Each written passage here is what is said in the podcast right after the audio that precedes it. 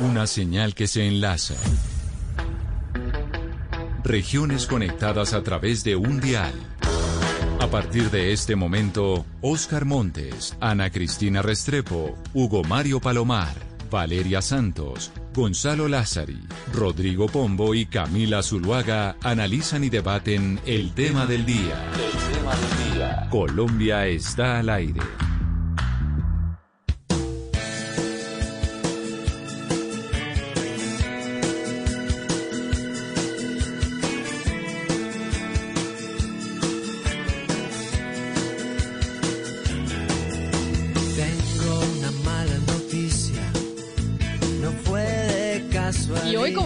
De viernes, empezamos con música y acá vamos a necesitar mucha colaboración de ustedes, los oyentes, porque son ustedes los que nos van a decir cuáles son esas eh, noticias o esa información que les ha llegado sobre el coronavirus, cómo se puede combatir, qué se puede hacer. Vamos a tener un invitado que nos va a ayudar a responder todas esas preguntas. Ya saben que nuestra línea es el 301-764-4108. Es nuestro número de WhatsApp. Ahí ustedes nos preguntan. Y yo voy a hacer una rondita rápido por la mesa porque todos hemos eh, recibido como alguna cura mágica para el coronavirus. Y yo quiero preguntarle a Ana Cristina, ¿usted cuál es la más común, la que más le llega de familiares, amigos, a través de WhatsApp o de redes sociales? Pues de WhatsApp no hay mucho, Camila, sino pues que me recomiendan mucho la moringa, eh, la tomada de moringa. Y yo no tomo moringa, pero pues aquí sí toca decir pues vitamina D, que la tomo, o sea, lo creí, lo tomo porque además me lo dijo un médico. Y, y ya sí en el campo de lo completamente mágico, eh, tomo cúrcuma, eh, turmérica porque eso refuerza las eh, defensas según eh, médicos bioenergéticos. Pues mire, yo le voy a decir que yo soy una de las de la moringa. No tengo ni idea si eso funcione o no funcione, pero yo todos los días me tomo mi termo de agua de moringa porque pues eso están diciendo, pero para eso precisamente invitamos al doctor Ronald Antonio Medina, que es médico especialista en medicina interna, medicina crítica, cuidado intensivo y epidemiología clínica. Pero además el doctor Medina, le sigo leyendo los pergaminos, es coordinador UCI de la clínica VIP docente universitario de programas de medicina crítica en Fundación Universitaria de Ciencias de la Salud. Mejor dicho, todos los pergaminos para estar aquí con nosotros. Doctor Medina, bienvenido, gracias por acompañarnos. Muchas gracias por esta invitación y espero que todos estén muy bien. Doctor Medina, bueno, la primera que es la que ya Ana Cristina dijo y yo tengo que coincidir en que yo me estoy tomando el agua de moringa y mucha gente habla de que el agua de moringa le ayuda contra el COVID, que no le ayuda, está la gente mandando esos mensajes por, por redes sociales. ¿Sirve o no sirve? ¿Está comprobado o no está comprobado? ¿Pasa algo con que uno se tome el agua de moringa? Pues en realidad frente al COVID han existido mucha información, mucha información que es basada en la buena intención, basada en la medicina tradicional, basada a veces un poco en el desespero de no saber qué más hacer. Sin embargo, seguramente pues, habrán escuchado todo ese tema de la medicina basada en la evidencia y el soporte en la evidencia. Y pues realmente aparte de la buena intención y tal vez de hidratar a los pacientes, todavía no tenemos un soporte en, en esa evidencia que permita recomendar la moringa como una estrategia que haya mostrado resultados en la prevención o en el tratamiento de los pacientes con COVID. Pero entonces, ¿de dónde salió el tema de la moringa, doctor? Porque si es verdad que incluso dicen que en las cárceles están tomando moringa, la gente está ya se está empezando a exportar la moringa. ¿De dónde salió que la moringa sí nos ayuda? Y le digo, yo me la estoy tomando porque pues tomársela no pasa nada. Entonces uno dice, de pronto ayuda y yo me la tomo contra el COVID. Pero ¿de dónde surgió ese mito? Yo pienso que todos estos mitos y todos estos eh, mitos que se vuelven realidades porque finalmente se vuelven un hecho el consumo de estos fármacos, estos pseudofármacos, vienen de esa creencia popular, de ese realismo mágico en que vivimos, en el cual cualquier elemento en medio de la, de la angustia de no saber qué más hacer, hace carrera, toma fuerza y como no tiene efectos colaterales, viene de la mano también de un modelo comercial en el cual un elemento que pueda, ya sea fármaco, ya sea eh, un elemento natural, ya sea salir a medianoche a que la luna le dé un baño de luz, ya sea que se lo tomen en la madrugada, ya sea que se lo tomen al mediodía, cualquiera de todos estos escenarios que ha tomado forma por la ausencia de tratamientos reales que han podido demostrar beneficio, comienzan a hacer carrera en las mentes de la mayoría de las personas basado en la ausencia de, tratamientos que se hayan podido demostrar porque pues en, esencia no existen.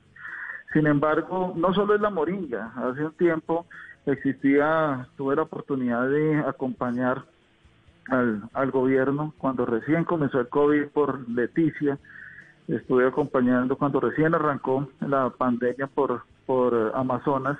Y allí la población aborigen utiliza medicinas tradicionales, medicinas de muchos años, utilizaban hojas de muchas plantas, cortezas de, de muchos árboles, muchas raíces, acompañados de todos sus ritos premortuorios y en algunos daba resultado y en otros no daba resultado. Entonces la moringa es tan solo uno de los tantos cientos de propuestas, de opciones, de alternativas que sueñan con ser milagrosas, pero pues realmente creo que lo que hacen es, al tomar bastante eh, agua de moringa, hidratarse, que en última sí hace parte de las recomendaciones cuando un paciente se maneja en la casa, es mantenerse hidratados, mantenerse aislados, pero hasta el momento no tenemos una pero entonces, recomendación. No pasa nada si uno se la toma. Es decir, si usted se toma pues el agua de moringa no hay contraindicación, así que también le puede servir como placebo. Realmente, cuando uno hace una evaluación de una intervención en cualquier enfermedad, no solo en COVID, uno evalúa si es eficiente y si es seguro. Normalmente no tenemos estudios con moringa, al menos en unas fases adelantadas con un adecuado rigor científico y tal vez lo que tenemos es eh, algunos reportes aislados de algunas experiencias que se hayan tenido por algunas personas y no sabemos realmente si tiene efectos colaterales porque para poder determinarlo o descartarlo se requiere hacer un estudio, ensamblar un, un, seguimiento de un grupo controlado de personas y seguirlo en el tiempo a ver si realmente existe o no alguna situación colateral.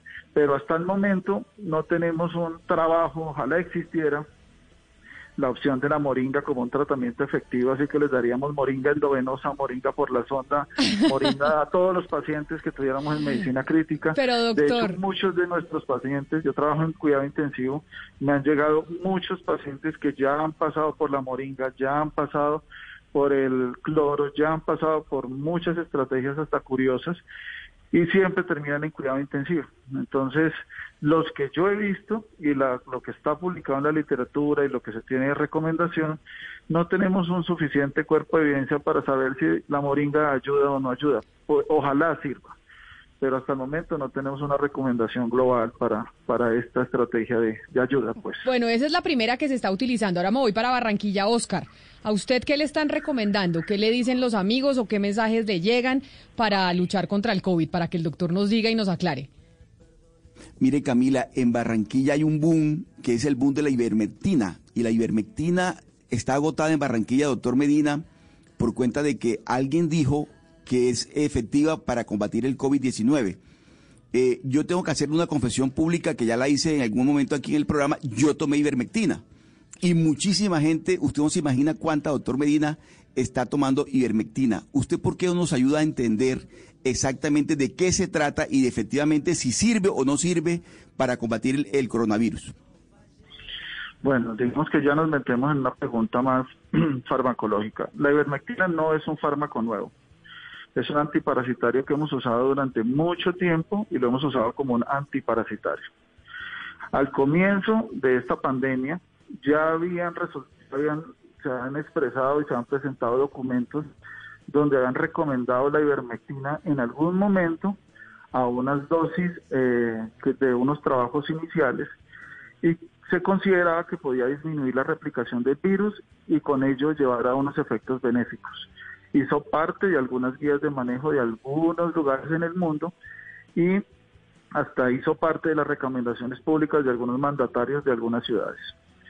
Sin embargo, nuevamente, nuevos estudios han demostrado que el beneficio como se creyó no era tan cierto, pero en el último mes, a mes y medio, nuevos documentos han emergido donde parece que puede haber algo de beneficio. Sin embargo, se requieren unos estudios con mejor diseño epidemiológico, con mayor certeza para poder hacer una recomendación global del consumo de este, de este fármaco, pues porque finalmente es un fármaco y como fármaco sí requiere una dosificación particular y puede presentar efectos colaterales inherentes a ese fármaco que incluye la diarrea.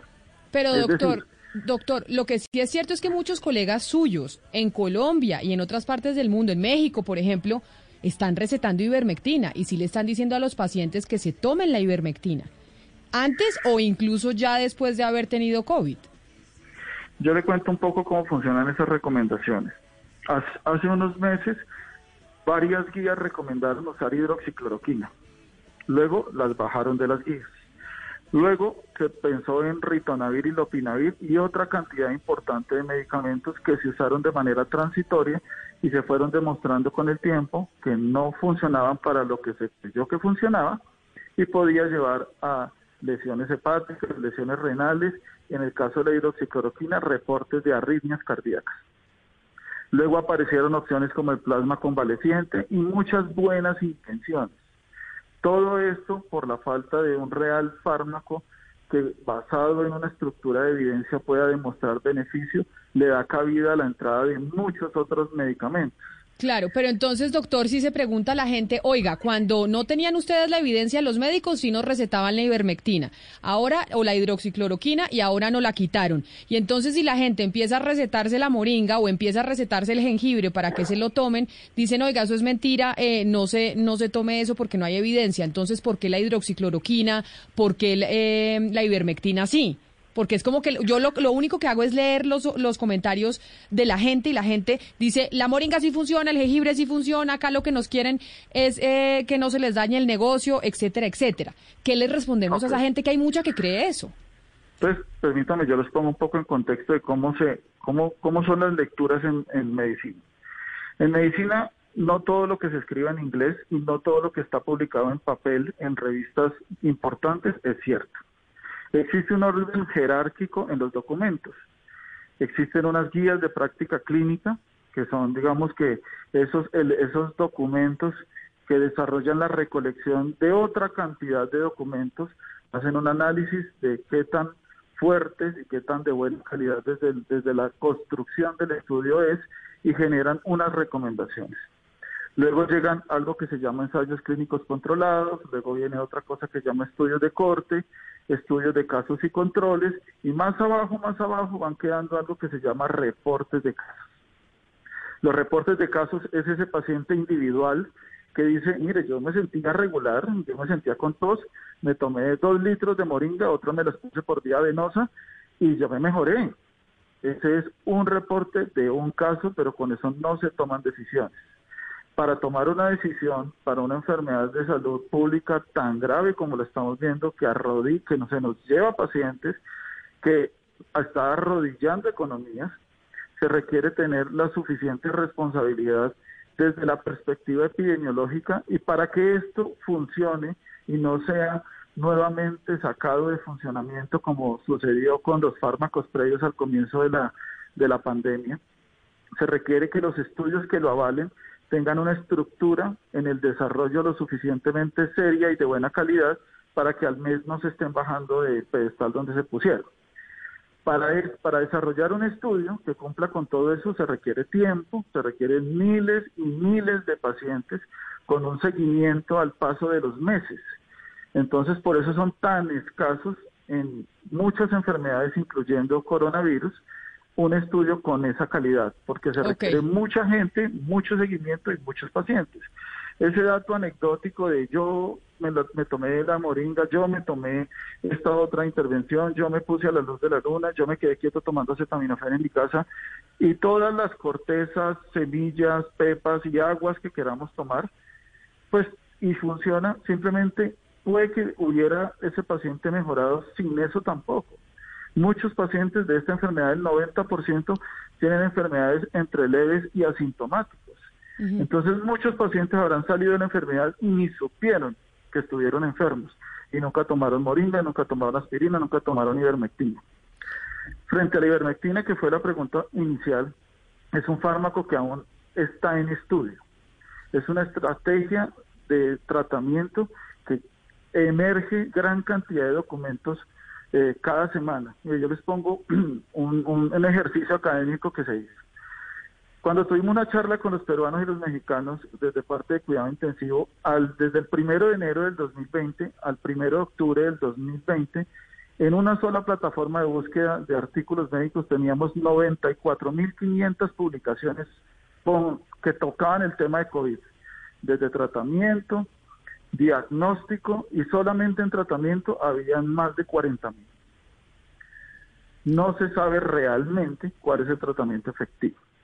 La ivermectina es un fármaco que ha arrojado documentos prometedores, como cada rato sale esa pregunta, parece tener cabida en un subgrupo de pacientes, parece que unas dosis muy particulares pudiera tener algo de cabida allí. Es un, en, coronavirus y en COVID permanentemente estamos evolucionando en el conocimiento. En este momento existen un par de documentos que parecieran arrojar algún tipo de beneficio, pero están en permanente evolución y permanente progreso. Ojalá nos, nos pueda demostrar que funciona así. Tengo la conciencia de que hay colegas que lo hacen, pero también les pongo en este contexto. Muchos de los pacientes que me han llegado a mí, que se han hospitalizado, que han tenido desenlaces negativos, ya venían con ivermectina, se la tomaban en la casa. Se las dábamos muchas veces en la institución cuando les dábamos un medicamento que se llamaba corticoide para desparasitarlos. E igual los desenlaces, al menos en los pacientes que tenemos nosotros, en nosotros es Colombia, nosotros es Latinoamérica, no ha tenido el impacto que quisiéramos. Ojalá fuera la solución, porque es un fármaco de manejo oral, es un fármaco más bien barato, es un fármaco de una adquisición, digamos que aceptablemente fácil, eh, que genera diarrea, que genera algunos efectos colaterales como todo fármaco, y, sería una muy buena salida. Eh, de pronto no lo han escuchado, pero ahorita hay unos, unos otros trabajos que parecen ofrecer beneficio con un fármaco que se llama colchicina, estamos expectantes, estamos en permanente evolución, leyéndolos, revisándolos, mirándolos con lupa, porque todas estas estrategias que son económicas, que se pueden conseguir, que son orales, serían una muy buena opción si se pudiera demostrar de una manera contundente que realmente funciona. Entonces, la ivermectina es un, es un fármaco que se seguirá usando, estará en la boca de los médicos, de algunos, estará, tendrá a favor, tendrá en contra, y es pero, pero mire, doctor, otro elemento más. Doctor Medina, pero mire, la verdad es que mientras no tengamos la vacuna, pues la gente va a seguir muerta de susto experimentando con lo que encuentre. Esa es la verdad. Pero volviendo para cerrar ya el capítulo de la ivermectina, doctor Medina, ¿cuáles son los efectos colaterales que se está demostrando científicamente que puede producir la, la tomarse las gotas de ivermectina? Pues mire, la ivermectina, como todo fármaco, puede tener reacciones desde la alergia normal que tienen los pacientes. Cualquier paciente puede hacer alergia a la acetaminofén y la ivermectina no está lejos de, situaciones idiosincráticas propias de cada paciente. Pueden hacer reacciones adversas serias por alergias, pero una de las que más frecuentemente vemos son diarrea, deposiciones líquidas luego de la administración de la misma. He tenido al menos tres pacientes que después del uso de ivermectina han tenido rash, o sea, sale rojo, muchas lesiones en piel. Algunos de ellos alcanzan a hacer algo de dificultad respiratoria, pero la que más frecuente vemos es diarrea. Yo soy consciente que es un fármaco que muchas veces hemos tentado a usar porque lo creemos cercano a la inocuidad, pero no es 100% inocuo.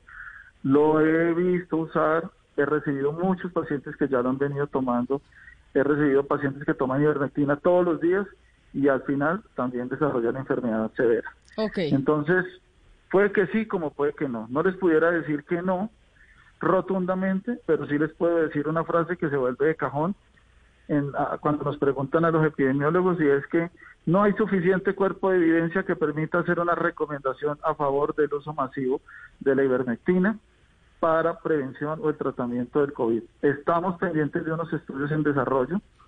Seguimos pensando que puede ser una medida esperanzadora, pero ojalá el tiempo nos dirá si realmente fue, fue una estrategia que al menos nos redujera un poco la mortalidad o un poco la ocupación hospitalaria. Pero por ahora seguimos en, en la permanente evolución y seguimiento de esos estudios que deben estar por por salir las actualizaciones. Hemos hablado, entonces no hay suficiente estudio ni de la ivermectina ni de la moringa, pero la gente sigue diciendo tómese ivermectina, tómese moringa. Gonzalo, ¿a usted qué le ha llegado? ¿Qué mito o qué recomendación para que pues prevenga el COVID? Mire, Camila, aquí en Panamá hay un debate entre un debate científico, porque hay un doctor que es el doctor Chial, muy conocido aquí en Panamá, que está hablando de una inmunobomba Entonces, yo quisiera preguntarle a nuestro invitado. El doctor Chial habla de una inmunobomba que es, que es un licuado de cebolla, ajo, limón, orégano, miel, todo eso junto y uno se tiene que tomar dos cucharadas diariamente. Doctor, usted, pero confiese, usted se, usted se está tomando la inmunobomba, Gonzalo, confiese. No, no, no, no, no, no. Yo me estoy tomando un té de jengibre. Ah, té de jengibre porque también lo, también, también lo receta este, este doctor. La inmunobomba no porque el hecho de mezclar cebolla con miel y, orégano no, me pega. Pero, pero, eh, doctor Medina, ¿usted cree en esta inmunobomba que está siendo tan popular en Panamá, este, este licuado de cebolla, orégano, miel, limón? Pues, pues, ¿qué le digo yo? Yo, eh, pues, ¿qué le digo yo? Eso me parece una ensalada de un sabor rarito, ¿sí? Particularmente, pues yo no me lo tomo. Mire, hablar del sistema inmune, hablar de inmunización, hablar de inmunomoduladores, no se imaginan lo amplio que es ese concepto. Inmunomodular a un paciente es de las cosas más complejas porque aún seguimos descubriendo y redescubriendo el sistema inmune y especialmente con coronavirus que no, no hay expertos en coronavirus. Realmente cuando ya logramos responder una que otra pregunta, inmediatamente cambian las preguntas. Yo me reúno con la gente, con muchas personas que escriben muchos documentos, nuestro grupo de trabajo desarrolla mucho documento y al final de tanta investigación terminamos con más preguntas que con respuestas.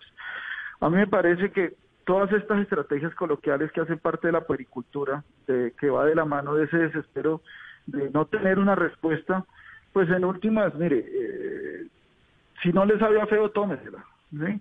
pero que yo le puedo decir que nosotros podemos hacer eh, una recomendación con eso, pues no, porque entonces entrarían preguntas como cuántos gramos de cebolla y de cuánto es la cebolla y cuántos gramos y cuántas gotas de miel y cada cuánto se las va a tomar y cómo le vamos a hacer el seguimiento y cómo va a medir la inmunomodulación. Entonces, bueno, ah, eh, doctor, yo, le voy a dar, le, voy a dar, si le sirve de aderezo, le voy a dar la receta. Pues, le voy a la receta para, para, ver si alguien en Colombia quiere hacer este licuado que aquí están recomendando mucho en, Panamá. Una cebolla grande de cualquier color, eh, cinco dientes de ajo, eh, zumo de cinco limones grandes, dos cucharadas de orégano, miel a su gusto. Y punto, de una a tres cucharadas diarias. Pero lo que dice, eh, y, y, tengo una contrapregunta, lo que dice este doctor, que es muy popular en Panamá, es que este licuado le sube a uno las defensas. ¿Eso es así? doctor Medina?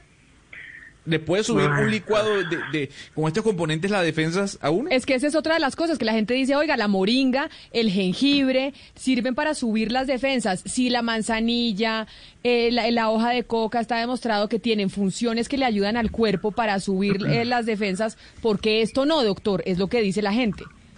Mire, subir las defensas es un término coloquial que escucho cada rato pero ¿a qué le llamamos defensas? Digamos que más o menos voy a hacer un, símil de cómo uno puede entender la respuesta de un cuerpo a una infección. Normalmente digamos que uno tiene dos formas de matar una pulga. Una es con un zapatazo y una es con una granada. Uno manda el zapatazo y puede morirse la pulga, y manda la granada y puede morirse la pulga. Pero en el escenario del zapatazo, se dio el zapatazo, se escuchó el ruido y pasó. Pero en el escenario de la granada, mandó la granada, mató la pulga y acabó con todo.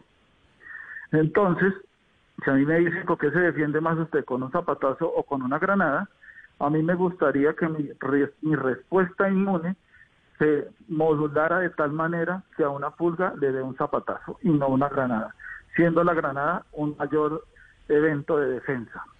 Entonces, ¿dónde está la situación acá? Y es una de las, de las preguntas que tanto tienen las familias de los pacientes que tienen desenlaces negativos, o sea, fallecen. Y es que el paciente fallece con todos los datos clínicos de una infección por COVID. Y vamos a buscar el virus y a veces no lo encontramos. Porque el sistema inmune se ha encargado de armar un incendio y no solo acaba con el virus, sino que acaba con el corazón, con el cerebro, con el riñón, porque no logra modularse y hacer una respuesta de ataque eh, pequeñita, mediada, solamente para una carga viral, sino que arrancan una respuesta desmedida, acabando con todos los órganos. Y al final no encontramos ni el virus, sino que encontramos todos los órganos funcionando mal porque el paciente tenía una respuesta de defensas exagerada, desmedida, que lo termina acabando. Mire, doctor. Entonces, pues eh, mejorar las defensas. Eh, mire, yo le doy una respuesta a esa inmunobomba. Tómese la inmunobomba, pero use, use el tapabocas. No salga, lávese las manos y proteja a su gente no haciendo aglomeraciones en su casa y tómese la inmunobomba o tal vez invítelos a tomarse la inmunobomba y lo verás que no van y lo verás que no hacen aglomeración. mire, pero mire lo que nos llega de un oyente de Medellín, también de, de una pregunta sobre cosas que están recomendando pues para combatir el coronavirus. Muy buenas tardes Camila, a todos los de la mesa. ¿Y qué te cuento? Pues a mí llegó un familiar y me dice que es muy bueno el eucalipto quemarlo y meterse uno debajo de la cobija y absorber el humito que va saliendo pues del, de la quemada del eucalipto. Ese fue como la, la cura que me dieron para, que, para el coronavirus. Gracias, desde Medellín. Y si es verdad, doctor, que por lo menos en las calles en Bogotá sí venden eucalipto y eucalipto por todos los barrios, la gente también está usando el eucalipto para combatir el virus. ¿Sirve o no sirve? Pues mire, lamento ser resonante con mi respuesta, pero hasta el momento no. Lo que pasa con el eucalipto en algunas personas es que la sensación del vapor del eucalipto en las mucosas de los bronquios y de la nariz le da la sensación medio mentolada y eso da una sensación de tener las vías aéreas más abiertas, pero que hasta el momento tengamos una información que ratifique el eucalipto en vaporizaciones, como dicen en muchas oportunidades, pues no, además yo que recuerde, el eucalipto es un remedio que le dan para las bronquitis, para el asma, para la gripa desde hace muchísimos años, eso no es nuevo del coronavirus.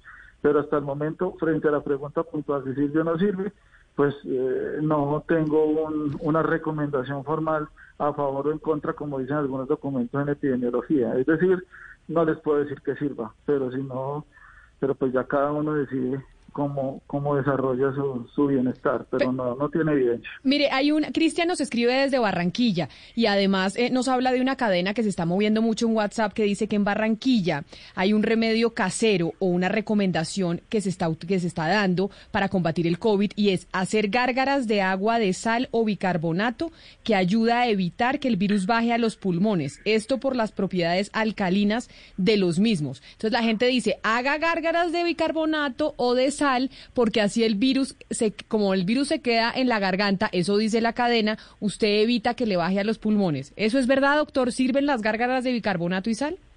Yo les cuento un poquito la historia sobre eso.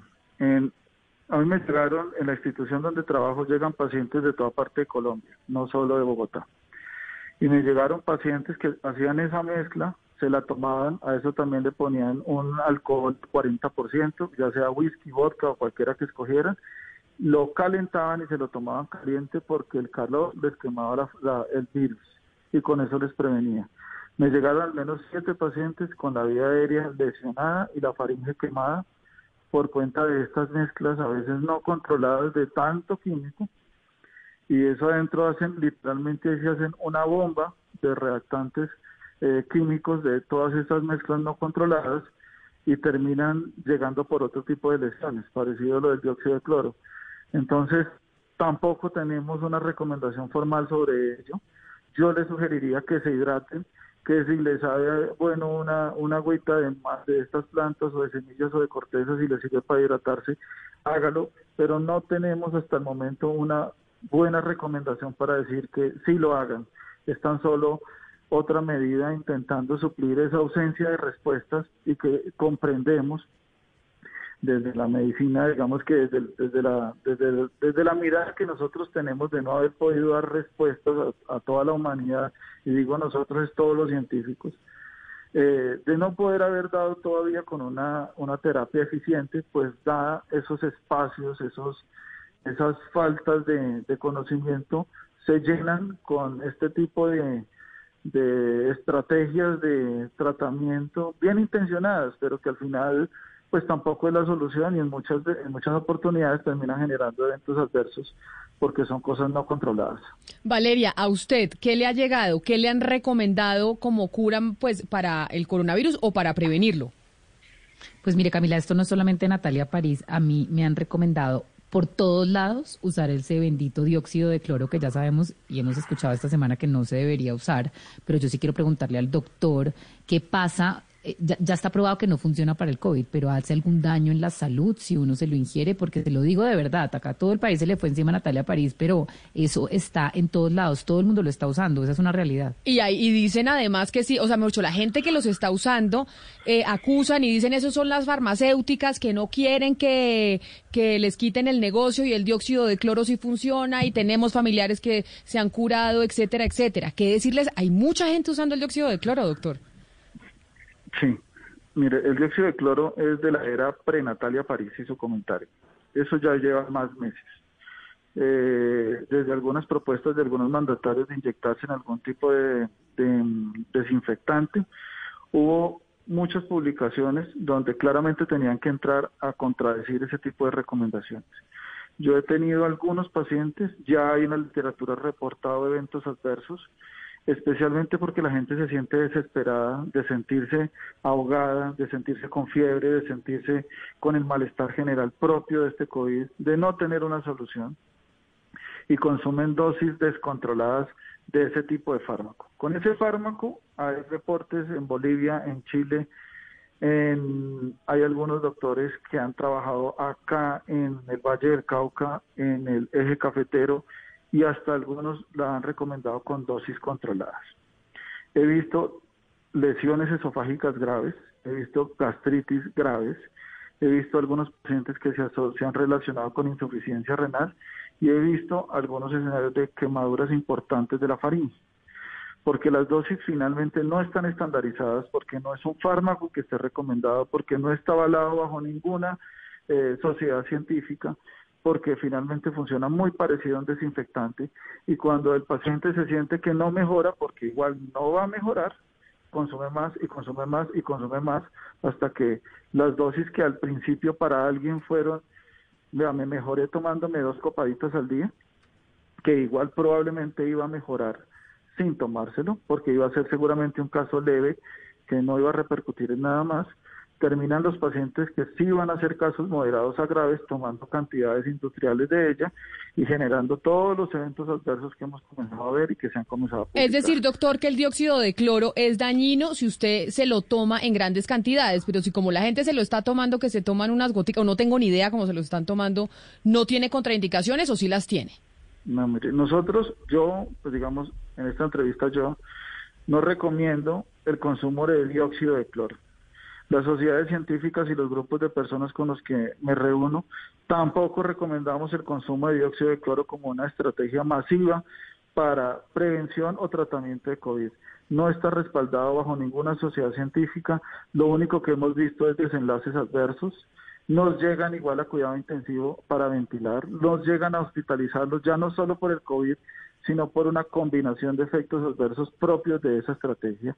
Entonces, la recomendación es no usen ese desinfectante que realmente lo único que hemos observado, o al menos yo he observado, es que los pacientes que lo consumen, primero, no mejoran los que me llegan a mí, no mejoran y se asocia a un evento colateral adicional, que es las lesiones esofágicas propias.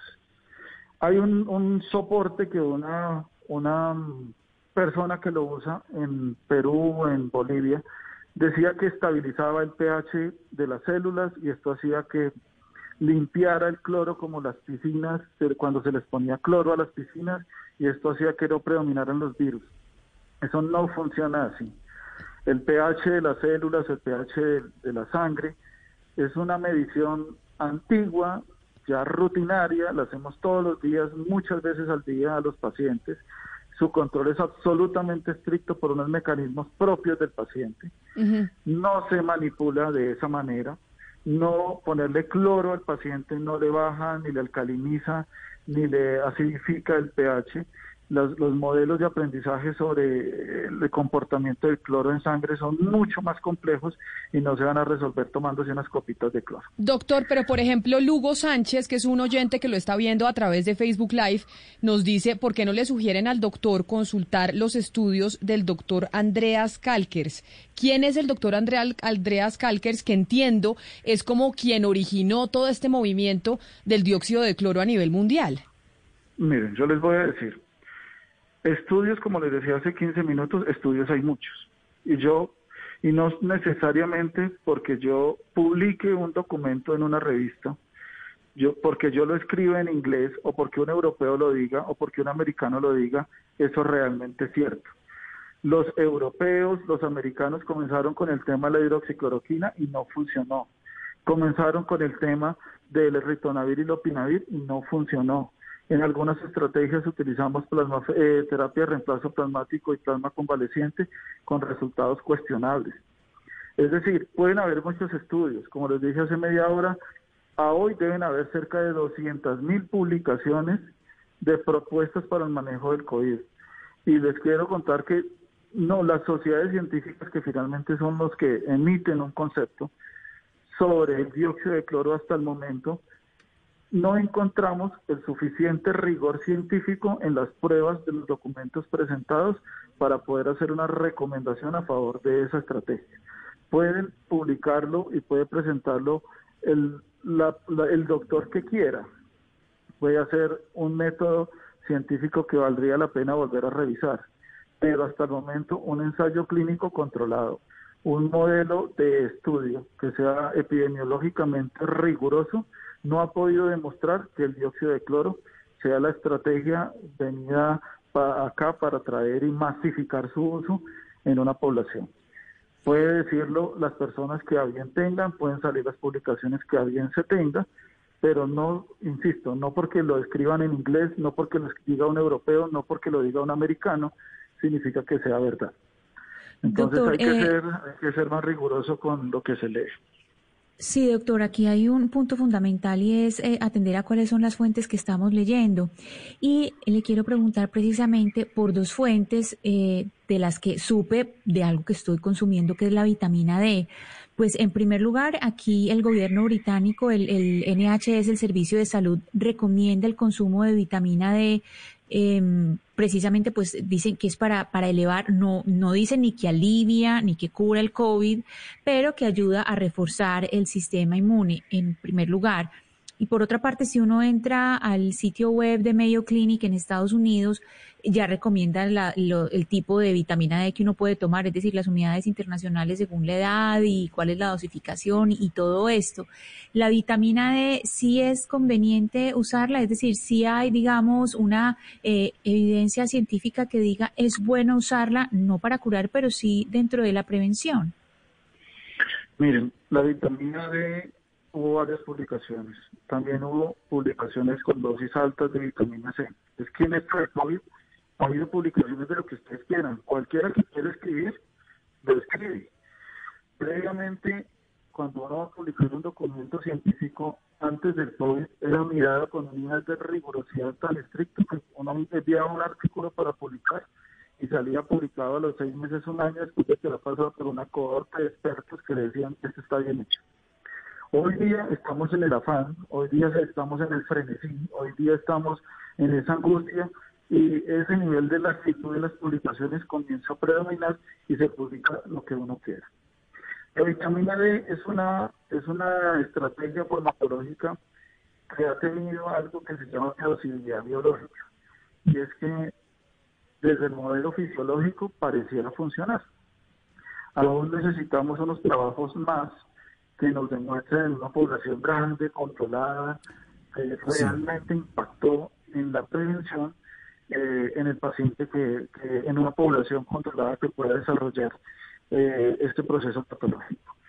Yo, digamos que personalmente he escuchado a muchos colegas míos que la usan, no han tenido problemas con ello, la consumen diariamente. Hasta el momento, eh, algunos de ellos han desarrollado igual el COVID común y corriente, eh, otros no lo han desarrollado, tal vez porque igual no lo fueran a desarrollar. De todas las estrategias que hemos mencionado el día de hoy, tal vez la vitamina D sea una de las propuestas que pueda llegar, eh, tal vez no a resolver este problema, pero tal vez tenga la menor cantidad de eventos adversos y pudiera ser un poco más cercana a, a hacer una estrategia que tal vez ayude, en algún momento pudiera ser demostrado, pero no genere tanto evento adverso. Doctor Medina, hablemos, hablemos. un fármaco medio noble allí que pudiera, pudiera no ser tan agresiva su, su, su cuestionamiento. Pero mire, doctor Medina, hablemos de, otra especie de mito que se ha creado y tiene que ver con la toma de la temperatura corporal. Eh, inicialmente eh, a uno le, se la tomaban en la frente, luego en el cuello, ya vamos en el brazo. Y hace poco leí eh, también tantas cosas que uno lee todos los días, doctor Medina, que tampoco es que es tan eficiente y tan efectiva esa medida la toma de la temperatura. ¿Qué se debe hacer exactamente en lo que tiene que ver con la toma de la temperatura corporal? Aquí en Barranquilla, donde uno va y en todas partes le toma la temperatura y eso, eso pues se ha venido como una práctica muy, muy frecuente. Exactamente, ¿qué es mito y qué se puede hacer con lo que tiene que ver con el tema de la toma de la temperatura corporal, doctor Medina? Pues mire, eh, frente a la temperatura debo decir que no todas las infecciones dan fiebre. Eh, no todo paciente con una infección activa por COVID-19 desarrolla fiebre. De hecho, en un subgrupo de pacientes, en ciertos momentos de enfermedad, a veces crítica, su comportamiento es a bajar la temperatura y llegar a la hipotermia. Sin embargo, eh, la toma de temperatura es una estrategia costo efectiva de tamizaje, de cribaje, que nos puede ayudar a detectar, porque es muy sensible, los pacientes que potencialmente pudieran llegar a estar infectados activos. Eh, en algún momento, hasta habían publicaciones en algunas revistas que todas estas pistolitas de toma de temperatura pudieran llegar a generar alguna lesión neurológica cuando se la ponían a un paciente en el cráneo. Eso no tiene ningún tipo de, soporte, simplemente es un captador de temperatura ello no, no hace ningún tipo de injuria. Y Puede que hayan pacientes con COVID, puede que hayan pacientes infectados que no tengan fiebre, puede que eso suceda. No es 100% el, mecanismo de detección de los pacientes infectados por COVID, o si no, no haríamos PCR ni antígenos, sino que les tomamos la temperatura y con eso saldríamos. Y el que esté sin fiebre, entonces está sano y el que tenga fiebre tiene COVID. No es tan así. Sin embargo, es una estrategia fácil de tomar, no requiere contacto, se puede hacer con un dispositivo fácil, eh, es muy sensible para los pacientes con infección activa, en la mayoría que sí hacen fiebre, y es una propuesta, digamos que, insisto, costo efectiva, eh, práctica, para poder hacer la discriminación de qué paciente potencialmente está infectado. No necesariamente fiebre es COVID, sino que fiebre es un signo de alarma que amerita una investigación. Doctor. Entonces, Ahí vamos. Y otra, otro oyente nos pregunta que es otra práctica habitual y aquí mi compañera Ana Cristina nos la recomendó y es la oximetría. La gente está comprando el oxímetro y lo está teniendo en la casa para medirse cómo está saturando de oxígeno en la sangre. ¿Sirve, funciona, no funciona, lo hacemos o no lo hacemos? El oxímetro de pulso ha sido una herramienta que ha tenido cabida en estos tiempos, especialmente porque nos ha ayudado en muchos programas de medicina ambulatoria todos estos pacientes que encontramos infectados, que desarrollan el COVID, que lo documentamos, pero que tienen unos síntomas leves, a veces moderados, que podemos manejar domiciliarios, no todos los COVID se quedan en, el hospital, sino que se pueden manejar en casa. Una de las estrategias de seguimiento y de, evaluación permanente es un oxímetro de pulso. Nos ha servido. Eh, es una herramienta que permite detectar cuándo el paciente comienza a deteriorar. Entonces, normalmente los más sencillitos le permiten ver al paciente al, rompe cuánto satura y qué frecuencia cardíaca tiene. Y siempre se dan algunas advertencias. Si su oximetría de pulso comienza a bajar de este nivel, por favor reconsulte y no se quede en casa. A mí me han pasado cosas curiosas con el oxímetro de pulso y es que a veces tiene un efecto allí casi placebo y es que el paciente se siente muy disnéico. He ido con el oxímetro de pulso y le digo, pero usted está saturando por encima de 94 y el solo hecho de saber que su nivel de oxígeno está bien comienza a quitarle su dificultad respiratoria o al menos la sensación de lo que él cree que era dificultad respiratoria. Es un elemento que es de ayuda, es un elemento de detección, eh, permite en la casa poderse hacer una medición objetiva de los niveles de oxígeno eh, para un grupo seleccionado de pacientes que puede estar en la casa y que se comunican con uno y uno puede con eso tomar decisiones. Eh, lo usamos en los hospitales, los medios portátiles pequeñitos que no tienen más de dos pulgadas se usan en casa y puede ser de ayuda a, tomar decisiones y hacer seguimiento ambulatorio. Doctor eh, Ronald Antonio Medina, gracias por todo este tiempo, por esas respuestas, por aclararnos dudas. Seguramente pues tendremos que hablar muchas veces más, pero hoy nos ha sido muy útil a nosotros y a los oyentes, así que feliz tarde. Muchas gracias para ustedes. y así seguimos recibiendo información y nosotros estamos tratando básicamente de encontrar los expertos para responderles a ustedes sus inquietudes. It is Ryan here and I have a question for you. What do you do when you win? Like are you a fist pumper? A woohooer, a hand clapper, a high fiver. I kind of like the high five, but if you want to hone in on those winning moves, check out Chumba Casino. At ChumbaCasino.com, choose from hundreds of social casino style games for your chance to redeem serious cash prizes. There are new game releases weekly, plus free daily bonuses. So don't wait. Start having the most fun ever at ChumbaCasino.com. No purchase necessary. BGW. Void were prohibited by law. See terms and conditions. 18 plus.